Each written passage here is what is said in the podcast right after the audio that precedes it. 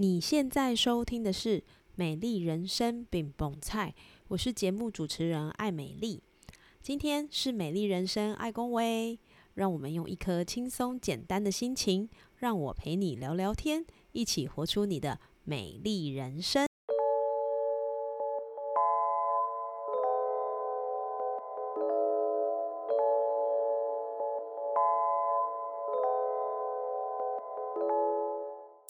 本周为你推荐的精油是迷迭香精油。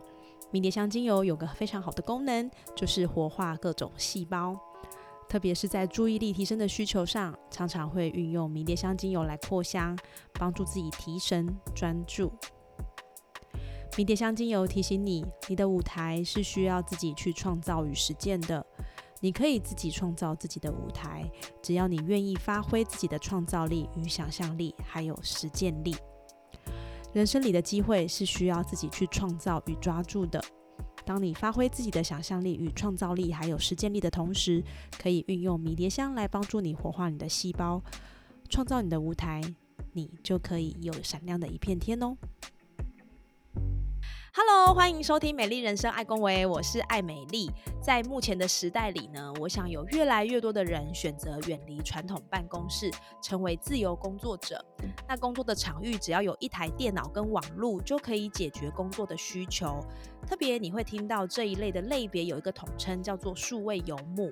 那这些数位游牧的自由工作者，可以在全球的范围里面来工作，并且不受到地理位置的限制。哇，这个听起来好让人憧憬跟向往哦。特别你可以来去自如的时候，限制这两个字就不会在你身上出现。至少我是这样觉得的啦。那这些数位游牧的自由工作者呢？我觉得他们比较需要克服的是，可能像是时差啦、文化差异、技术，还有周遭的沟通等等。那在这些过程里面，保持它的高效跟灵活性，我觉得这一点对他们来说应该是比较大的挑战。所以呢，今天的访谈我要向大家介绍一位数位游牧的自由工作者，了解一下他平常是如何在工作跟生活中找到一个平衡的点，而且他到底是如何管理他的时间呢？因为我看他好像都在玩啊。那如果他是一个数位工作者，我想玩乐应该是其中的一部分。所以我想我自己已经准备好要听故事了。Hello Annie，今天真的很开心可以邀请你来分享你的数位游牧生活。那就我所知，你最近刚刚从泰国清迈回来，对吗？嗯，对，这个地方你觉得怎么样啊？清迈，我觉得呃，我觉得清迈很棒哎。我其实回来之后还 觉得有点，我是不是要再回去一下？哦，所以现在是回来度假就对了，回来回来也很开心，就是哦，回家呃，回家真的超开心的，因为。台湾有超多好吃的东西，然后回到自己的房间就觉得天啊，哦舒服。然后所以其实现在就是一个很享受回家的状态，然后见到所有的亲朋好友啊，嗯，对，也是很不错的事情，这样子。对对，然后的确是有在想说明年要不要再回去清迈一下下这样。就觉得有些东西还没有看完，有些有些市集还没有逛，对他真的，你就感觉他好像都在玩乐啊。就我自己觉得，但是我想一定不是这样的生活形态。我想先问一下 Annie，你为什么会去清迈数位游牧？是不是有什么样的契机，还是刚好工作上许可，然后你就挑了一个感觉不错的地方，然后你就去了呢？我为什么会去清迈数位游牧嘛？对，嗯，首先是。因为其实疫情的时候，我一直都没有出国。可是疫情前，我其实有四年都不在台湾。然后，对，但是但是疫因为疫情，然后一直在一直在台湾，就突然就觉得，嗯，好像有点怪怪的，就是很想要出去看看。对，就是生活模式变得很不一样。对，然后。所以那时候疫情的时候就在想说，疫情结束之后可以去哪里呀？哦，对，然后再加上泰国，其实对我来说都一直都很亲切。我之前在泰国当当过华语老师，哦，然后嗯，对，所以就是一直都蛮想回去。就有几样东西是我蛮想念的，像是呃泰式按摩，我超想念 泰式按摩，这超赞的耶，超赞，我超爱，我觉得泰式。泰式按摩是呃全世界最棒的发明之一，怎么会有这么好的东西？真的很松，分享真的真的很松，对对，真的很松，太爱了。对，然后还有泰式料理啊，跟嗯，就是我之前那时候我是在曼谷隔壁的那个呃张瓦，就是那个县市苏旺纳蓬机场那个县市，嗯哼，呃，在那边当老师。然后我那时候有短暂的去清迈度假，就是趁他们寒假的时候去清迈，呃，五天。但是我那时候就觉得超级不够的。因为清迈真的好好玩，对。然后我一直想说，我有空的时候我要回去清迈，所以刚好这次疫情结束之后，就觉得哦，我终于可以出去。那我第一个想要去的就是清迈，再加上清迈又是数位游牧的大本营，对我就想要去那边体验一下数位游牧的生活。这样，OK？你在清迈待多久啊？这一次数位游牧，我这次去了大概一个半月，一个半月。对，那其实泰国的。观光签证是两个月，嗯哼，所以你其实是可以在那边待两个月的。了解，嗯，我们刚刚有听到 Annie，就是她刚从清迈回来，待了一点一点五个月，然后从她的分享知道她真的很爱，为什么？因为她一直说回到泰国，就是 就是一直回到泰国，所以 OK，我觉得这个地方应该对你有一些亲切感，然后我觉得数位游牧这样的形态也让你其实是不受。距离来影响你的工作场域，所以第一个我想要问 Annie 的问题就是说，大家对于数位游牧常常都听到这四个字，好像就是你可以带着你的电脑，然后呃四处去你想要的地方工作，不受地域的限制。那我想先问你，你认为所谓的数位游牧是什么意思呢？嗯呃，我觉得数位游牧它是一种生活方式，就是你只要有电脑跟网络，你就能工作，那你可以到世界各地。旅行跟生活这样，对，但是它不限于一定是要出国，你也可以是在台湾数位游牧。然后像我有几个朋友，他们就说他们会呃到不同的城市数位游牧。比如说我有个我一个朋友，他就是到台南，然后因为台南很多小吃嘛，然后也是一个蛮宜居的城市，所以他就在那边待了呃一个月，然后就觉得很棒。然后这个想法我其实之前也有过，就是我想要在全台湾各地待一阵子。因为嗯嗯，其实呃，其实比如说像我在高雄，我是高雄人，然后我现在住在埔里，但是我最熟的就是这两个地方。如果说像是呃澎湖啊、金门呐，嗯，然后小琉球啊，或者是花东啊，我就觉得，哎，我其实对那些地方对我来说是一个观光地区，我在那我在那边没有一个生活的回忆，没有一个生活的呃经验。我就会觉得很想去那些地方待待看，可能一个月啊、两个月之类的。嗯，OK，对。那这种数位游牧的生活，就是你没有一个呃固定的居住的地方，你可以就是到处去旅行的这个生活，它不是只限于呃，就是一定要国外，而是这种生活的模式这样。了解，哎，可是你刚刚有说，就是对你来说，数位游牧就是只要有一台电脑跟网络，基本上你到哪里都可以去做数位游牧的生活嘛。所以，如果说从你的角度来看，什么样的专长或者是什么样的工作？适合数位游牧，因为听下来好像你的工作主要必须就是呃跟工跟网络有关系，还有电脑有些相关性，你才可以做比较自由自在的数位游牧。那就你的角度来看，你觉得有没有什么样的职业或者是什么样的专长特别适合数位游牧呢？嗯，好，我觉得这个问题很棒，就是其实呢，任何专长都可以数位游牧。然后，其实现在有越来越多的线上工作跟远距工作的机会，尤其你如果去求职网上看的话，它其实是另外开出一个专区，是可以就是远距工作的。嗯哼 哼，对，所以就算你是求职，你也可以找到呃这种可以线上工作、远距工作的机会。那是其实呃，只要你有办法可以从网络上赚钱。然后你可以负担自己的生活，你就可以开始数位游牧了。我可以分享一下，就是比较常见的数位游牧的工作类是呃，第一个是软体工程师，这是最常见的数位游牧职业之一，然后薪水也相对非常的优渥。所以我在清迈的时候遇到超级多人都是软体工程师，听到他们薪水，我都是哇，好羡慕！你不只可以环游全世界，你还可以买房哦，真的可以投资。对对对，就是他们对。就比如说，呃，有些人他们是在自己的国家是有买房的，然后他们出来数位游牧的时候，他们的房子怎么办呢？就是做 Airbnb，然后出租。我就觉得，天啊，你真的是两边赚哎！哎，真的耶，好好开心哦！我真的听了，我就觉得哇塞，整个羡慕，超级羡慕的。是，所以除了工程师、软体工程师，那你觉得还有什么职业是也可以做数位游牧呢？好，那常见的还有比如说平面设计啊、影片制作、摄影师、内容创作、远距助理，然后这个是一个很好起步的工作。然后还有像是数位行销啊、SEO 行销、社群行销、网页设计。文字相关，比如说呃文案撰写啊、编辑啊、作家，然后还有另外一个非常常见的语言老师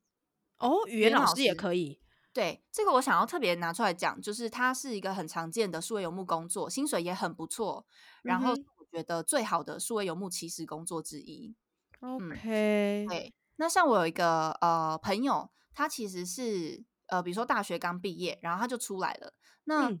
他要怎么办呢？他是一个德国人嘛。那他就是教德语，然后他就是在教的过程中，他就是训练自己当一个德语的老师，就是一边学一边教。就是大家不要把当语言老师这件事想成是一件很困难的事情，是，对。然后你可以去呃学习怎么当一个语言老师，不管是教华语啊、教英文啊，任何的语言或者是其他科目。那再来就是我这个朋友，他是呃那个数理高手，就是他是。呃，物理的硕士吧，OK，然后所以他有在教，就是数学跟物理这些科目，所以其实我觉得大家都有已经有一些专长了，只是你有没有把它发展成呃，它是它是一个课程，就是你是可以去教这些科目的，对，OK。然后还有另外一个是呃线上教学，嗯，那线上教学的话，这个我也蛮想分享，就是刚有提到很多。呃，很多职业就是你可能想说，一定是要跟线上网网络有关的职业。对啊，我有个西班牙的朋友，他是公职律师哦。就是为什么他可以出来数位游牧？就是他跟呃，他跟政府机关就是办留职停薪，那他要怎么办呢？他的专长就是当律师嘛，所以他就开始教大家怎么考国考，去拿到他的这个职位。哦。其实是就是开课，然后就是开始在呃自己的自媒体上面宣传说，哦，他要教大，他要开团体班，教大家怎么去考国考，然后变成是公职的律师这样。嗯，所以我觉得其实不管是你是什么职业，然后你可以想一下这个职业它可以怎么样去延伸出可以线上呃，比如说线上教学啊，或者是一些呃，它是不是可以变成是顾问啊、教练啊等等。的一些职业，嗯，OK，了解。所以其实刚刚安妮有帮我们，呃，稍微的去拆解了几个比较适合做数位游牧的工作哈。但是这样听起来好像全部都可以，只要你可以把它变成是一个线上的模式，然后你可以透过分享，可以透过教学，这些都有机会让你在网络上。获利的话，基本上数位游牧对于这个职业就不会是很大的挑战，因为你就不受任何地区的限制，对不对？对，没错，没错。而且我觉得，就算是上班族好了，嗯，你可以想想看，你是不是可以发展出什么副业，用你的专长跟你会的事情，然后呃，这个副业呢，它或许它发展起来，它也可以支持你，就是你去国外的时候，你是可以有线上的收入的，嗯。了解哇，这真的很务实。哎，那我可以请教一下 Annie，你的工作是什么样的类型吗？嗯嗯，我的是呃，我是做网站架设跟数位行销。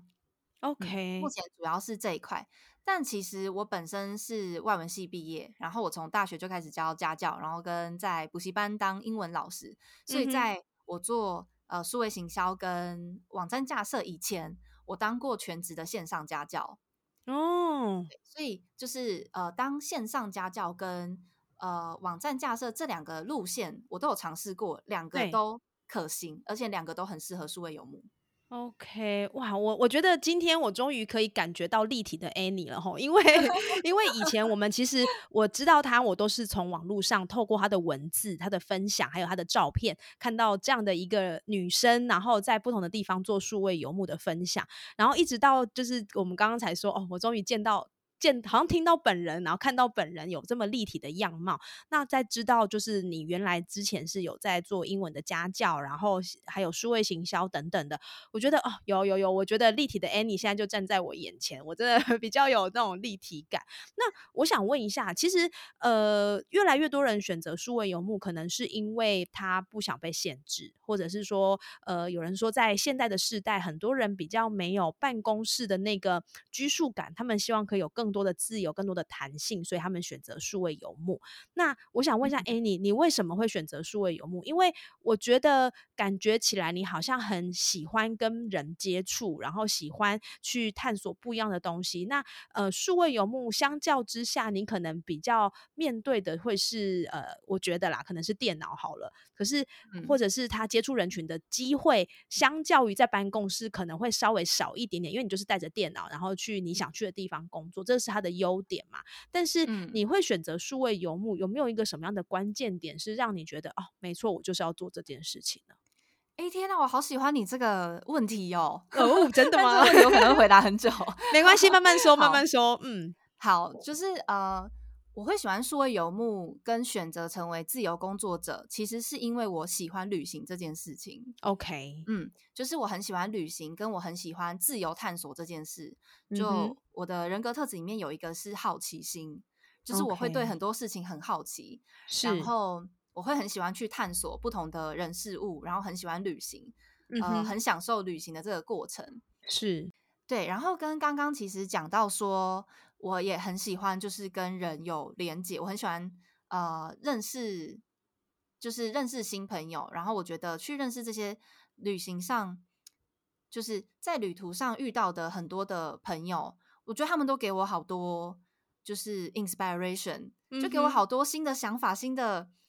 嗯新的 inspiration，就是。我觉得对我的对我的人生是很有帮助的，就是因为我比如说我在台湾的时候，我可能不会想到这些事情，嗯，对。但是我遇到的不同的人，然后跟他们聊天之后，我就会突然多了好多的灵感，好多想法，就哦，原来可以这样子哦，哦，原来原来有这种工作，原来有这种生活方式，原来这样可以赚钱哦。然后原这这原来哦，原来生活可以过这么惬意等等的，就会让我对人生有很多的新的想法。嗯，我非常很珍惜这样的机会。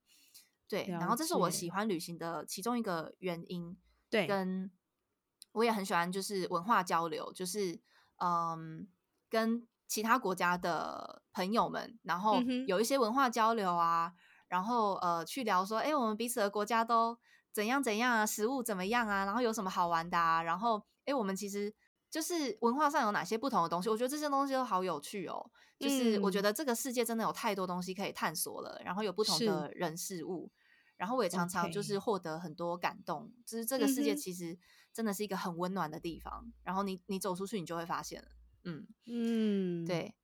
那呃，那因为就是呃，我从小时候看就是三毛的《撒哈拉的故事》跟 Paul Goel 的《牧羊少年奇幻之旅》以后，那是我国中的时候，我看了这两本书，就对我影响非常大。就是我就一直很想很向往旅行。然后一直在想，嗯，怎么样才可以出去旅行呢？然后所以就是中间尝试了很多不同的呃方式，比如说第我的第一份工作，就大学毕业第一份工作就是到泰国当华语老师，然后后来去澳洲打工度假，然后去南美洲背包旅行。呃，但是我后来发现，就走过这些过程之后，我发现我其实。比如说，我去澳洲打工度假好了，我就是我就是得在那边一边工作，我才能在那边一边旅行。但是我离开澳洲之后，我就没有办法了耶，我就是必须要回台湾，然后加倍认真工作存钱，然后我才能再出去旅行。是是，那我很我觉得那样的状态不是很不是我很喜欢的，就变成为什么我不是在台湾享受我自己家乡我爱的所有人事物，然后我嗯。我必须要很努力的工作，然后我又必须要中断工作，我才能再出去旅行。我觉得这不是我很喜欢的生活方式。然后，所以那时候就开始在想说，那什么方式可以一边工作一边旅行呢？嗯哼，就也是因为那些那个那个时候，呃，刚好是大概疫情前一两年，我就开始看一些相关的书，像是听 Ferris 的一周工作四小时，哇，真是给了超棒的 启发。我觉得这个真的是必看的书哎，就是如果你对啊 lifestyle business，然后对就是呃数位游牧啊，或者是对他就是改变了我对工作的这个看法。嗯，为什么他可以一周只工作四小时，然后过自己爱的人生？为什么？我一定要知道。对，所以我那时候看那本书，就是给了我真的给了我很多启发。那也开始听，就是呃，Zoe 的左边茶水间，然后对，然后还有接着认识小金鱼的人生实验室啊，开始谈日。写作跟日更，然后也让我认识了唱歌余伟畅老师，就是我非常敬仰的老师。嗯哼，对，然后那时候就是跟着完全订阅制，然后跟着唱歌学习，然后开始实慢慢实做个人品牌创业。我觉得就是这一条路，嗯，就是唱歌对我的影响很深。然后，嗯，走在这条路上，我觉得它跟数位游牧实在是完美的 match 啊！个人品牌创业这件事，我觉得就是 我的心跟着你刚刚说的那些一起一起脉动。这样讲有点矫情，但是但是我觉得确实是你可以感觉得到，你你所要的生活，其实你是做得到的，对不对？呃，我觉得它就是 difficult but not impossible，就它有点，它其实是蛮困难的一条路，但是但是是做得到的，但是就是要花很多心力跟时间，嗯。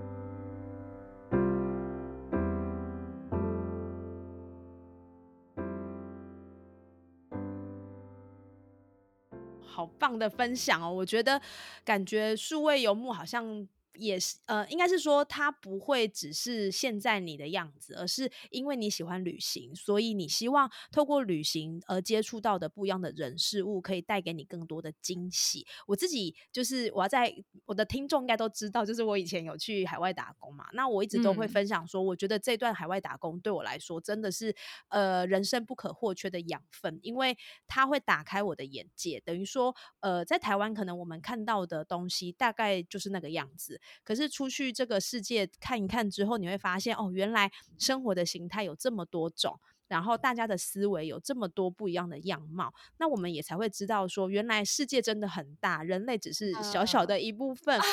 对，所以我们有我们有很多事情真的要这么去执着，我们很执着的那个部分嘛。我觉得有的时候多去走走看看，你可能那个执念就会放下了。哎，真的，我觉得你说的好好，对。没错，没错，而且还有就是，我觉得呃，有一些有时候在台湾的时候，呃，可能会有一些你你的想法可能会有一些限制，因为对，就是你不知道其他的可能性，但是你出去之后就发现哦，其实这个世界是有很多种可能性的。嗯哼，对，对对对对，所以有时候出去我就觉得哇，心胸整个变得好宽阔，然后 好多好多想法可以去实践看看。嗯嗯，我觉得刚刚 Annie 其实说了很多数位游牧的优点哦，就是可以让你变得开阔，让你心胸更加的广大，让你有 open mind，让你呃视野不断的更新。我觉得这些都是数位游牧的优点。我觉得一定有人会这样说，你们都说好的，那有不好的吗？你就你自己来看。哦，有，其实是会，就是它就是一种生活方式嘛，所以嗯，不管你选择哪一种生活方式，它都有好跟坏的一面。是是。那啊，就是说游牧生活听起来很梦幻，然后 毕竟看起来就是很像出国玩。对啊，但是其实边工作边旅行的这个生活形态，有它美好的一面，也有它蛮恼人、很烦的一面。那我可以跟大家分享几个，就是第一个就是大家想到的，到处都可以工作。好，可是呢，当你到处都可以工作的时候，表示说你每到一个新的地方，你都要重新适应，你要花时间进入工作状态。然后你很难买百分之百完美，比如说，呃，你可能到这间 guest house 住宿，然后太多人走来走去了，然后就很打扰，然后那间咖啡厅的桌子太小，没插座，然后你工作到一半没电了，然后你可能在就是对交易厅工作，然后那桌子高度不够，然后你可能就是要一直驼背，你要提醒自己，呃，不要驼背，对，然后或者是这个呃共同办公室太吵了，然后有有人可能在里面聊天什么的。所以，就是当你可以在到处都可以工作的时候呢，表示他 可能就不是一个很完美的状态。这样，OK，了解。对，就是你可能要找到一个你很可以专注工作的地方。嗯哼，对。但这也是为什么我就是住在那个 co living space，因为在那边我可以很专注工作。然后第二个是呢，呃，你可能想说啊，我可以自由安排所有的时间，太好了，嘿呀，想玩就出去玩，我想工作，我不想工作就不想工作啊，没有。就是，其实，在海外旅居，有时候你很难有固定的 routine。如果说你很常去移动你的地方的话，就是你很常移动的话，那通常你只能就是简单的规划一下。那你可能今天计划好事，然后明天可能朋友揪一下，哎呀，好难得哦，明天要不要去哪里玩？然后你可能就是要 改变一下自己的 schedule，是，然后对，你要想办法去，嗯，就是找到，该怎么说，就是你要找到那个出去玩跟。工作的那个平衡，然后对我来说是一件很痛苦的事，因为我真的很想出去玩，但是我又必须要完成我今天的工作。是，所以其实百分之百规划自己的时间，也等于百分之百为自己的成功跟失败负责。然后再来第三个就是，呃，你可以在世界上任何地方生活。天啊，这完全是我小时候的梦想。是对，但是。其实你每次移动，你都要处理这个国家的签证啊、换汇啊、驾照、保险、时差、住宿等等，是一件蛮累人的事情。OK，然后同时呢，你可能还有台湾的呃租屋啊、保险啊、贷款要处理。嗯，对，所以就是呃这些事情是你要花一点心力去处理的。呃，第第四点是，你可能想说啊，反正我跟客户沟通，或者是我跟公司沟通，线上会议很方便，但是。有时差的时候就不一定了。如果是来对，如果是来泰国还好，因为泰国只比台湾慢一个小时。那但是呢，我有一些就是欧洲的同事们，他们是呃跟，因为他们要配合欧洲的时间，所以他们工作时间，他们有时候要工作到半夜十二点一两点呢，就是为了要配合欧洲的时间，然后用线上会议这样子。对。然后，嗯，所以这一点就是你可能要考虑进去，这样你很常会需要线上会议嘛？你很常需要 on call 吗？这样，嗯哼，嗯，对。然后再来第五个是，呃，你会认识很多新朋友，这个是好处，对。可是那也表示说，你跟在家乡的朋友跟家人相处时间变少，共同话题变少，然后你很多重要的事情，比如说家人朋友的生日啊、聚餐啊、纪念日，你会参与不到。那你的存在感就会降低很多。你好务实。对对对，就比如说我们有个家家人的群组嘛，家族群组，然后大家都说，哎，我们我们要去中秋节要去烤肉，中秋节要怎样怎样怎样，然后我就觉得，嗯，好，就是 好哦，大家玩开心点。是，但你心里面会有一点觉得，嗯，没有办法参与到这些东西。对，OK。然后再来第六点是，嗯。就是你可能想说啊，我要出去数位游牧，我不知道大家对数位游牧的想象是什么。但是很多你如果查数位游牧的话，你在 Google 上查到的图，就是比如说躺在海滩上，或者是 超多的，对，或者是什么棕榈树啊，哦，然后在树下就是用笔电工作，然后穿比基尼这样晒太阳。对，可是嗯，其实就是。出去探索世界呢，就是你要面对自己的孤独感。我觉得这个是比较少人谈的，就是，呃，就是孤独感这件事是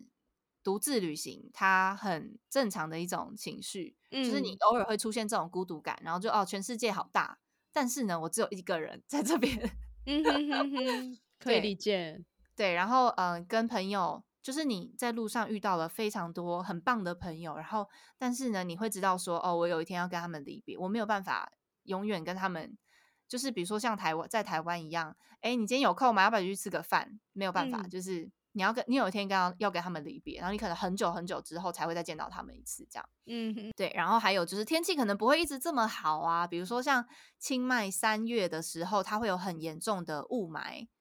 Smoke season，对，所以那个时候就超级不建议去清迈的。然后你如果不知道这件事，你去了就会跟你 想象的 会有歪歪歪这样，对对，就会差很多。你就会觉得呃，怎么只能都只能待在室内，很无聊。对，嗯，所以就是差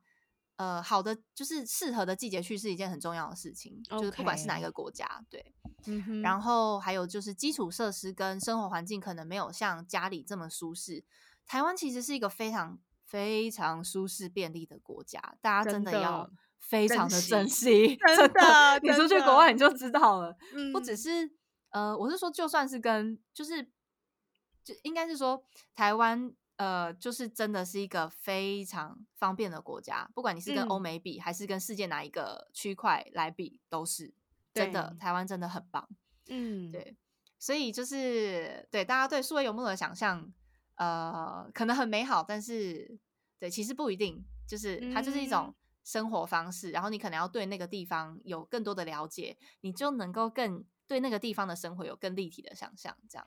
哇，我觉得 Annie 很谢谢你帮我们整理这些缺点哈。我觉得不能说是缺点，因为有一件事一定会有正面跟反面。那我觉得当我们去接受一件事情的时候，你本来就是要接受这件事情的全貌。我们才有办法去承担，呃，做这件事情之后，你可能要面对到的问题。那像刚刚你讲的，就是比如说，呃，要一直去适应嘛，然后你还很，你还要就是百分之百去规划自己的时间。我觉得这些相对来说都会反映在，呃，你要做数位游牧的人的话，你可能自律性要很好。因为你需要的外界的这些刺激很多，所以如果你没有让你的自己，你没有让你自己内心的状态是比较稳定的话，其实很容易会因为外界的环境一改变，然后你就跟着呃闻呃闻鸡起舞，可以这样讲嘛？就是你可能就会跟着去做一些波动。可是事实上，其实你呃你还是在工作的，在很多的时间里面，你至少可能也会花掉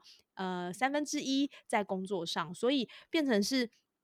我们不管是不是做数位游牧，我觉得很多时候还是要先回归到你自己的本质。你有没有办法去克服这些呃来来去去啦，或者是呃你刚刚有提到一个我蛮有感的，叫做孤独感。我觉得孤独感这件事情，其实呃是。我觉得不只是在数位游牧的世界里面，你要去克服。我觉得很多的时候，呃，在台湾，也许很多人也会有孤独感，因为我们终究是一个独立的个体嘛。那很多时候，你还是需要先把自己的身心安顿好，你才有办法面对世界。那特别是在数位游牧，这个孤独感会更强烈，因为当大家都在，嗯，我们要去哪里玩啊？我们今天安排什么样的活动？可是因为你人在异乡，所以很多时候你可能只是 OK，祝你们。玩的愉快，我觉得那个心态上变成是很需要在一次一次的过程当中去找到一个自己能够安然自在的方法。对，我觉得数位游牧有一点很重要是，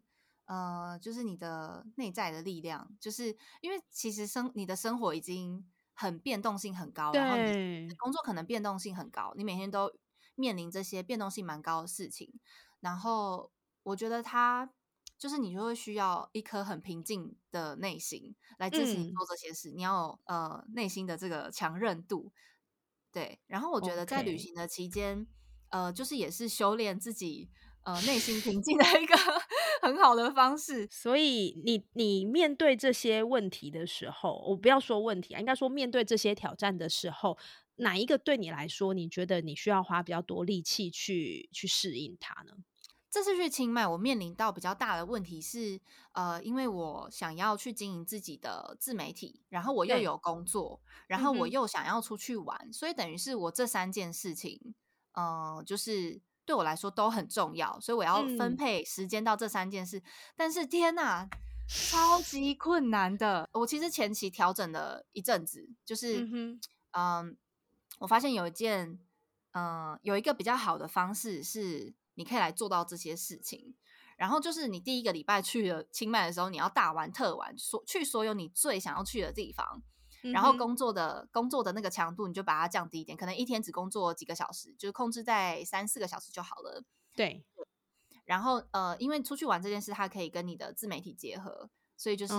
一些我的呃心得啊，或者旅游的一些经验，对。然后一个礼拜之后，因为其实数位游牧就是你的工作是，尤其像我是全职在做我的工作，有些人他们可能只是有点半旅游的方式，就他可能刚好在一个。他他不用工作太多，就是 part time 的一个状态。但我不是，我是全职，所以我是需要很多时间工作的。嗯哼哼。对，那可能第二个礼拜之后，我就开始加强我的工作的时间，就我一天可能花六到八个小时在我的工作上面。是。然后另外再播其他的时间，我就是出去旅游，做我想做的事，然后跟自媒体经营，就是比如说发文啊，分享我的经验这些。对。然后呃，我觉得是。我花我这次是花了很多的时间在建立我自己的工作的 routine 上面，因为当同时有三件事情想做的时候，我觉得建立 routine 这件事实在是太重要了。我不知道大家有没有看过《原子习惯》这本书，就他有提到说，如果你是想要自律的话，呃，你不是要一直去告诉自己说我要自律，我要自律，而是你要创造一个环境跟一个生活模式，它是能够帮助你去自律的。所以你反而是要从你的生活上上面去调整，而不是一直告诉自己，但是你的生活还是，呃，就是不是一直去 push 自己要自律，而是你要创造一个可以让你自律的环境。是是，所以我这次就是有特别去，嗯，规划一下自己的 routine 到底是什么。那我后来也发现，就其实这个每个人都不太一样。那我后来发现，就是，呃，我这固定的时间起床，然后固定的时间进去。Co-living space，哎，没有，应该说是 co-working space，我们都叫它办公室。好，co-working space 就是共同工作空间。那因为大家在里面工作都强度都很高，我们是在里面讲话，呃，是完全不讲话的，但是中午会一起出来吃饭。哇，就是大家有一种一起工作的感觉，真的会很好，就是大家都很专注。所以我就是早上呃固定的时间九点十点进去办公室，然后大家一起工作，工作完之后。然后中午吃饭，然后下午再工作，可能到四五点，然后我就去慢跑，就是运动的这个习惯，维维持运动这个习惯。然后呃晚上之后呢，就是我的自由时间，就是可能会去逛夜市啊，然后去做泰式按摩啊，跟朋友出去参加活动之类的。对对，然后把就是 routine 呃建立起来之后，你的生活就会好过很多。对。所以我觉得建立一个 routine 是很重要的。嗯，OK，我我觉得刚刚从 Annie 的分享，就是我觉得数位游牧真的是一个很棒、很没有受到限制的类型，但是自律性要很高，然后你也需要去建立一个自己的工作模式。我觉得这样的话，其实可以让你在这样的。这样的类型里面，不止可以过你想要的生活，然后你又可以在数位游牧的过程当中去探索到你喜欢的事情或你想要的世界。我觉得这点，当你在真的享受在这个当中的时候，你才会真的是把数位游牧这四个字的生活态度活出来。这是我觉得刚刚听了 Annie 分享很多关于数位游牧的事情，我觉得我能够感受到的。感觉，那我想问一下 Annie，因为感觉得出来你很喜欢旅行，然后因为我们刚刚在一刚开始，我们稍微有聊一下，就是 Annie 其实有到过不同的地方去旅行，当背包客等等的。那我想问你，就是说，当你开始进行数位游牧的时候，你有没有什么让你印象比较深刻的故事可以跟我们分享一下呢？很多哎，如果说对，印象深刻的故事超多。我觉得我在旅行的时候特别会，嗯，就是会获得很多启发，获得很多 inspiration，所以这也是我很喜欢旅行的一个原因。就是我觉得当你出去，然后你是一个很 open minded 的状态的时候，这宇宙真的会给你很多，就是你会你会需要遇到的人事物。我可以分享几个，比如说在清迈好了，就是呃，第一个是，就是因为我们是。呃，我们大家是在办公室一起工作，所以大家其实感情都不错。然后我们就是有点类似是同同事，我们都称彼此是同事。对，就是虽然说大家的工作都不一样，然后呃，但是大家每天一起工作，然后中午一起出去吃饭，然后可能假日的时候，我们就会一起到其他城市玩啊，等等的，就是感情很好。嗯嗯嗯。然后呃，我们在最后一天，因为我有两个很好的西班牙朋友，然后他们就是隔天就要离开清迈，然后。所以那一天我们就办了一个小小的聚餐 party，然后我们就在聊天，就是我们就就是在买了去 seven 买了啤酒，然后还有一些烧烤，然后我们就坐在一群人就坐在那边聊天，我们就聊到说，哎，这个月啊，就是呃，你们觉得最棒的回忆是什么？就我们每个人都讲一点点这样，然后结果呃，就是我本来以为有些人会讲说，哦，就是去那个就是 elephant sanctuary。就是啊，大象避难所玩啊，或者是到前来去看白庙、蓝庙啊，或者是去呃 go hiking，然后呃去看到一些庙啊，或者是就是一些出游的回忆。可是没有哎，我觉得好多人都说，就是哎，都不是吃大餐，或是出游，或是我们一起去逛夜市，还是怎样？是是每天我们大家一起出去吃午餐的时候。嗯。So sweet。就是我们平常大家各忙各的工作，但是每天中午去，我们就会探索我们的 co-working space 附近的在地的泰式小吃店，都是吃那种泰在地的泰式小吃，所以一餐都大概五六十块，甚至四五十块就解决了泰铢，对，就很便宜这样。然后我们就会开始聊彼此的旅行经验，就是哎，你之前去哪些国家是游牧过？哦，天哪，那边生活费这么低哦，我下次也要去，然后怎样怎样？对，然后还有一些工作啊，就是哎，你们大家都做什么工作可以数位游牧这样？然后跟一些彼此的国家的文化，嗯，然后还顺便学一下彼此的一些语言，就很有趣。就是我们每天中午都在聊这些东西，然后聊的就是啊，好了，欲罢不能，要回去工作了，不行，然后吃饱。对，吃饱了在一起回去，就是我们的 co-working space 工作这样。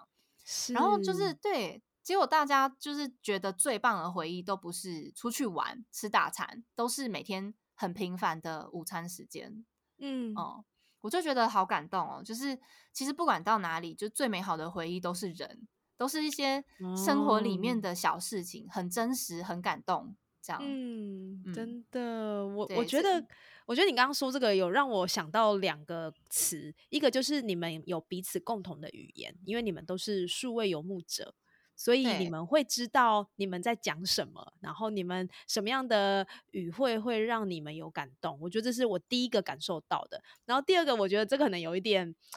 呃，不是凄凉啦，哈，但是我觉得用这个词来形容，我觉得有一点贴切，叫做孤独的陪伴感。就是因为你们 你们都是独立的个体，所以你们会知道彼此在这个状态里面，你们每个人所经历到的事情。而因为你们都有这样的背景，当你们聚在一起的时候，我觉得那个陪伴感会更强烈。所以有共同的语言跟孤独的陪伴感，我觉得这个东西会在数位游牧里面是一个很重要的一环。这是我听下来的感觉。哎，对这个我其实很有感呢，因为呃，其实我去泰国数位游牧，我不只是认识有数位游牧的朋友，然后我还有认识一些泰国在地的朋友，然后跟单纯去旅游的人，就他们不是数位游牧，但我发现跟这些这些数位游牧的朋友，他们比较像是我的族人，就散落在世界各地的族人，我觉得大家好能了解，就是数位游牧的这些呃困难点跟个人的 struggle。像是想要出去玩，想要出去呃酒吧一起聊天，但是我有个西班牙的朋友，他就是只能，嗯，他是一个工程师，但是他刚好遇到一些 bug，他就是只能待在办公室里面，就是除 bug 除到半夜一两点，然后就觉得哦，我好想跟你们出去玩，但是我没办法，我就说 I understand, I understand，我懂你的感觉，有时候会有这种感觉，嗯，对，然后还有就是呃要处理自己国家的事情的，就是觉得很烦啊什么等等的，跟。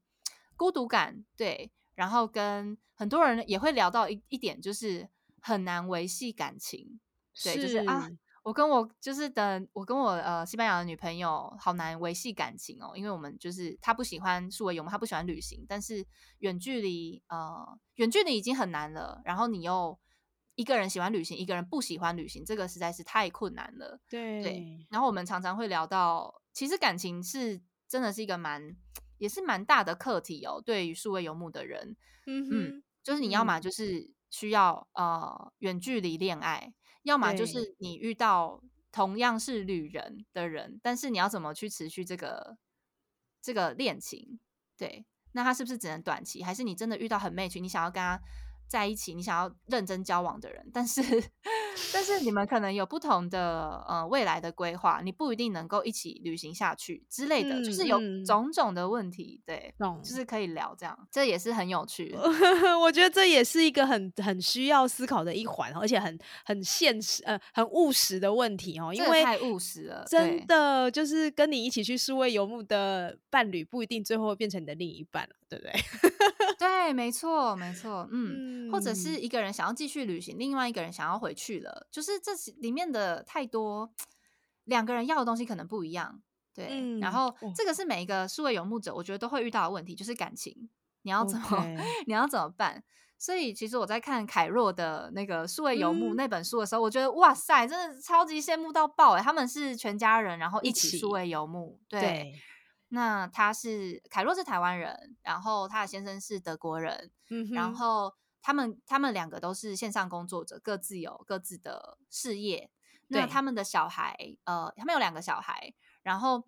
他们就是在选择到西班牙定居，这样我就觉得哇塞，真是太太太太酷了！全家人一起数位游牧，嗯，应该是很多人的梦想。真的，所以我也很想问一下 Annie，就是说，因为大部分刚刚我们讲到的都是感觉很机动性的，很需要一个人的，然后呃，它不能有太多的。固定的模式，你才有办法做数位游牧嘛？那所以，如果说今天是一个家庭，你觉得他有机会数位游牧吗？虽然刚刚你说，呃，凯若是一个很明显，他们是全家一起数位游牧嘛，而且他们有他们自己的事业。可是，如果说就一般的状态来想来看的话，一般的家庭，你觉得他有机会，呃，像这些单身者或者是没有家庭牵绊的人来说，他们也有机会去原地来做数位游牧吗？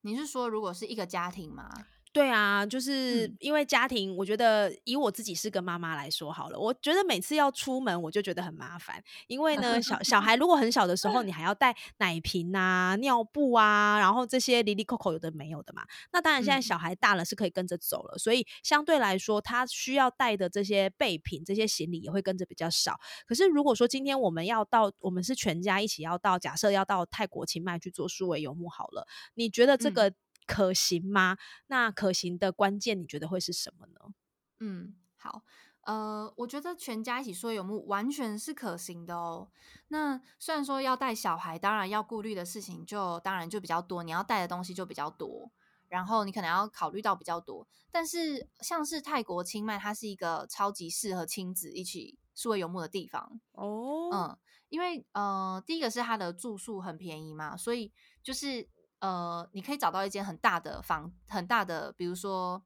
公寓或是 Airbnb，然后就是一家人一起生活，然后你在家里也可以工作。嗯，对，就是可能住宿的选择就会不一样，你住宿可能就不会像我们呃自己一个人出去的时候住 co-living space 啊之类的，就是你可能就是住一个套呃一个很大的套房，一个 flat，一个 apartment 的房间这样。对对，然后嗯。我觉得，因为数位游牧的话，嗯，不一定是要很长期一直出去嘛。就是有些人他们是，呃，可能一出去就是一两年。就我有几个朋友，他们是这样的，像是 Joyce 跟 May，他们就是一出去就是比较久。对，但是有一些人的数位游牧是，他是有个 home base，跟凯若比较像，就是呃，你可能出去一两个月又回来台湾，那你可能下一下过几个月之后，你又想要去某一个地方一两个月又再回来台湾，就是你有个 home base。那我觉得带小孩小朋友的话，就是看你觉得这两种模式是哪一种对你来说比较好照顾小朋友的。所以我会觉得这个问题比较像是呃，你要怎么一边带小孩，然后一边你可以工作，嗯，然后你想去的这个目的地能不能支持到你做这件事情？对，那这个可能就要考虑到那个你要去的地方够不够安全，然后对呃幼儿够不够友善。那清迈是一个很友善的地方，是。对，了解，所以其实是有机会、有可能的，只是看你、你的，你需要先把某些条件先框列出来，然后找寻到适合数位游牧的地点，是有机会可以一家人去进行数位游牧的，对不对？我觉得非常可以，而且我非常羡慕这样的生活，就是一家人一起去数位游牧，真的是太酷了，我觉得，哇。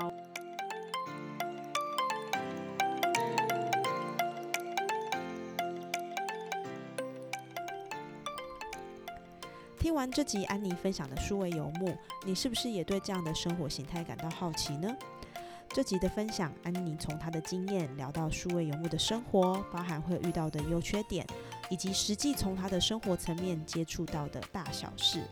我相信对于数位游牧充满憧憬的人是有很大的帮助。当然，安妮也有提到，这当中最需要面对的，很多时候是自己的孤独感。因为你会很常需要一个人面对异地生活的挑战，或是如果你是一个跟亲朋好友很紧密的人，拥有了数位游牧的生活，势必也代表你不能参与他们的聚会或者是连结等等。这些很务实的思考，都能够让我们评估自己是不是适合数位游牧这样的生活形态。下一集，安妮会与你分享，如果你真的想要跨入数位游牧这样的生活。应该需要具备什么样的心态跟思维，能够让我们在数位游牧当中更加的顺利，无缝接轨？同时，安妮会跟我们说说，在人生里，数位游牧对她的生命带来什么样的影响或改变。